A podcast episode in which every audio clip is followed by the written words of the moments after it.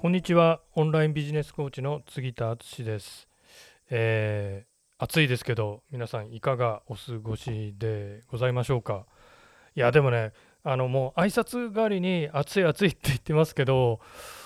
そんなでもないかなっていう気もするんですよね、この夏は。あの確かにね、2年前だったと思うんですけど、はもうすごい猛暑の年があって、で、去年もまあまあ、割と涼しい夏だったかなと。で、今年もですね、あの天気予報のお姉さん絶対言わないですけど、天気図を見るとね、なんかちょっといつもの夏と違うんですよね。あのね、夏、夏というとですね、こう、太平洋高気圧がガーッとこう日本列島を覆って晴れの日が続くと。で7月もですね、うん、割とこう、なんかね、6月に今年は梅雨明け宣言がありましたけど、その割には7月もあんまり、えー天気が良くなかったですし、今日もね、えー、当地は曇ってて、割と涼しいです。まあ、あの暑かろうが寒かろうがも う泣いても笑っても2022年あとね5ヶ月弱なんで。でもね5ヶ月あれば結構いろんなことできますよ。なので私もねえーまあ、やれることをコツコツもうやるだけっていう感じで。まあ多少ねやっぱりあのーこの時期はペースダウンは毎年あるんですけどそれでもあのー決してえーなんていうのかな、もうこう、もう嫌になって仕事が手につかないとかね、そういうことは今のところないですね。えーあなたはどうでしょうか。で、えーマイクがちょっと長くなりましたけど、今日はですね、シンプルが一番っていうテーマでお話ししたいと思います。で、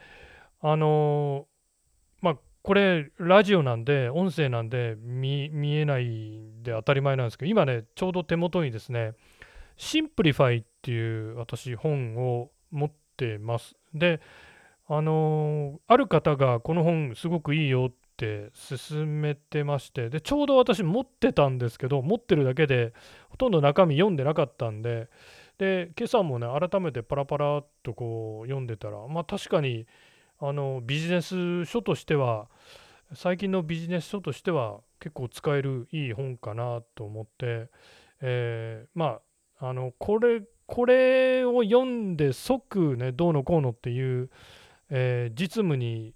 使えるかどうかっていうのはまたちょっと別の問題ですけどまたなんか新たな気づきとかもありそうなんで読んでみようかなと思います。このあのよよければ探して読んでみてください。えっ、と Simplify まああのシンシンプル化ですね日本語で言えば単純化シンプル化、えーリチャード・コッチさんっていう人が書かれている本です。この方あ僕も本は読んだことないですけどあの80対20の法則のおじさんおじさんって言ったら怒られるかな のようえーの人まあアメリカでかなりね有名な、えー方のようです。はい。で、えーあのね考えてみればちょっとなかなか本題に入れないですけどこのこういうあの単純化シンプル化しましょうみたいなコンセプトの本ってここ10年ぐらいアメリカの方では結構いろいろ出てるんですよね。あのまあなんか一点に集中してやりましょうとかそうねあとはですねまあ今ねやっぱり SNS とかがすごいじゃないですか。でそういう SNS の影響なんかをできるだけ排除しましょうとかねスマホはあのスマホを使ったらバカになるから使わないようにとかちょっと題名忘れましたけどなんかそんな本少し前に、えー日本でも出てちょっと話題になったりなんかしましたよね。なんかあのあれもこれもっていうよりは、えー大事なことに絞ってしかもなんか流行とか新しいものが出たからって言ってそれに飛びつくんではなくって昔からある重要なことに集中しましょうっていうようなコンセプトの本がこの10年ぐらいやっぱりねアメリカの方ではたくさん出てるかなっていう風な私は印象を持ってます。でまあ、別にアメリカひいきってわけじゃないんですけどねなんか日本のビジネス書ってどっちかっていうと新しいこういうノウハウがありますどないでっかみたいな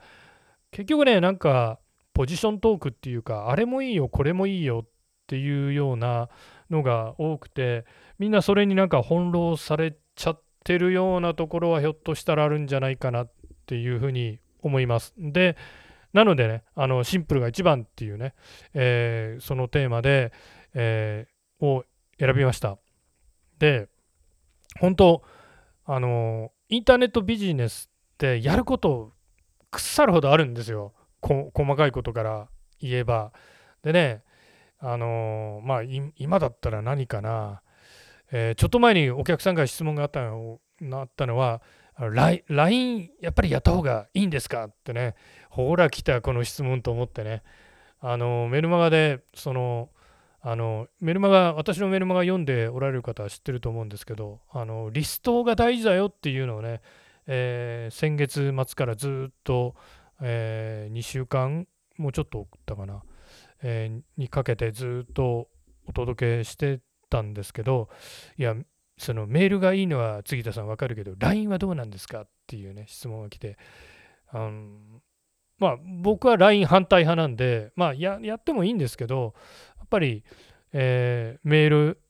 メールアドレスを集めて、メールリストですね。リストを集めて、そこに対して、えー、メール、通称メルマガ、メールで、えー、マーケティングをこうしていくっていう昔ながらのやり方の方をお勧めしております。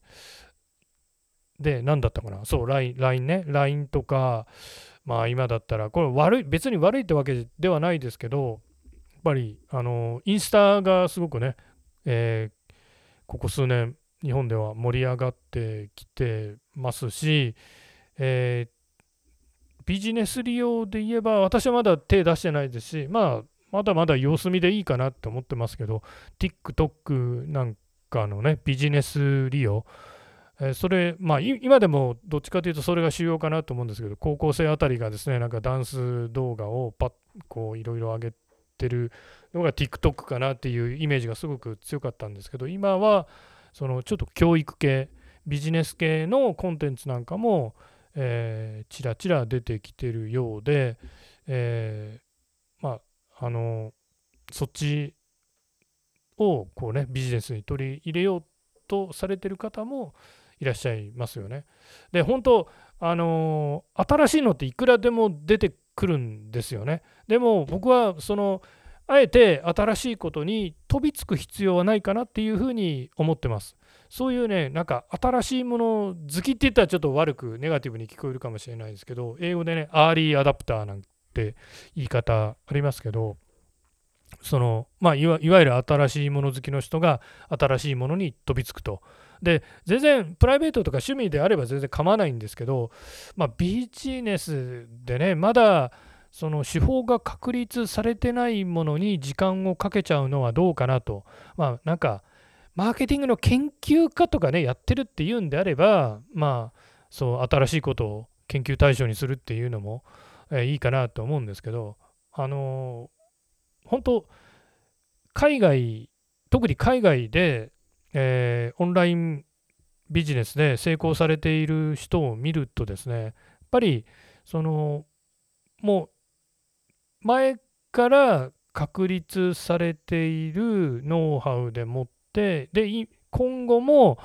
えー、確実にそのそこからね収益が見込めるであろうことに集中して、えー、ってるんですよだから本当地味ですよなんかそんなポンポンポンポンね、目新しいことに飛び移ってっていう人はほとんどいらっしゃらないですね。でもまあ、そのアーリーアダプター、アーリーアダプターさんがいるから、またね、あの、有効で新しいこうノウハウっていうのも出てくるっていう面はあるんで、まあ、そういう意味ではアーリーアダプターさんもこう奇特な存在かなっていうふうにね えー、思いますけどまああえてまあ自分もそうだし、私の生徒さん、クライアントさんには、そんな新しいものは飛びつくなと。で、これだけやればいいよと、本当ね、あの初心者のビジネスオンラインビジネス初心者の方ほどあれやった方がいいのかなこれやった方がいいのかなってね悩んでおられる。あるいはもういろいろ手を出して、えー、どれもどっちつかずみたいなことになっておられる起業家の方が結構おられるかなっていうふうに、えー、見てますが本当あのシンプルに考えましょう。でちなみにですね、まあ、これメルマガにも書いたことなんですけどじゃあねあのシンプルに考えて、えー、最も効果がオンラインビジネスにおいて最も効果が上がること、まあ、2022年最新バージョンでいくとですね、えー、まず僕はあのおすすめなのはやっぱりこれもちょっとポジショントークに聞こえるかもしれないですけどやっぱり今 SNS 動画ですよね。動画の力ってやっぱりすごいんですよ。まあ、ちょっとね、矛盾するような、これは音声の番組なんで、音声の番組で動画の話かえってね、ちょっと矛盾するようなんですけど、まあ、音声よりも、えー、動画の方が、で、あの、私別、別で動画も撮ってますからね。まあ、これはもう半分、なんか、杉田の自己表現、自己満足みたいな、まあ、だけど、あの、聞いてる方には、お役に立つような情報をもちろん流してるんですけど、えー、動画の影響力っていうのはやっぱりすごいと思います。やっぱりあのお客さんに分かってもらいやすいんですよね。伝わりやすいっていうところがあります。文字よりも、えー、もちろん音声より、音声僕は好きなんですけど、音声よりもやっぱり動画、えー、でもって伝えるっていう、プレゼンテーションするっていう、あるいはセールスをするとかですね、マーケティングをするっていう方が伝わりやすいっていうところありますし、まあ、あの、インターネットで動画を見るっていうのは、本当、えー、もう、完全って言ってもいいぐらいね、もう、えー、我々のこう日常生活に入ってきてますから、私も、えー、本当、コロナ禍以後、YouTube をよく見るようになりましたね。うん、そういう人多いと思うんで、えー、動画、本当、えー、まだあの人はやっていただければなというふうに思います。で、あとはですね、やっぱり、えー、オンラインビジネスの根幹になってくるのはリストです。リスト。顧客リスト。で、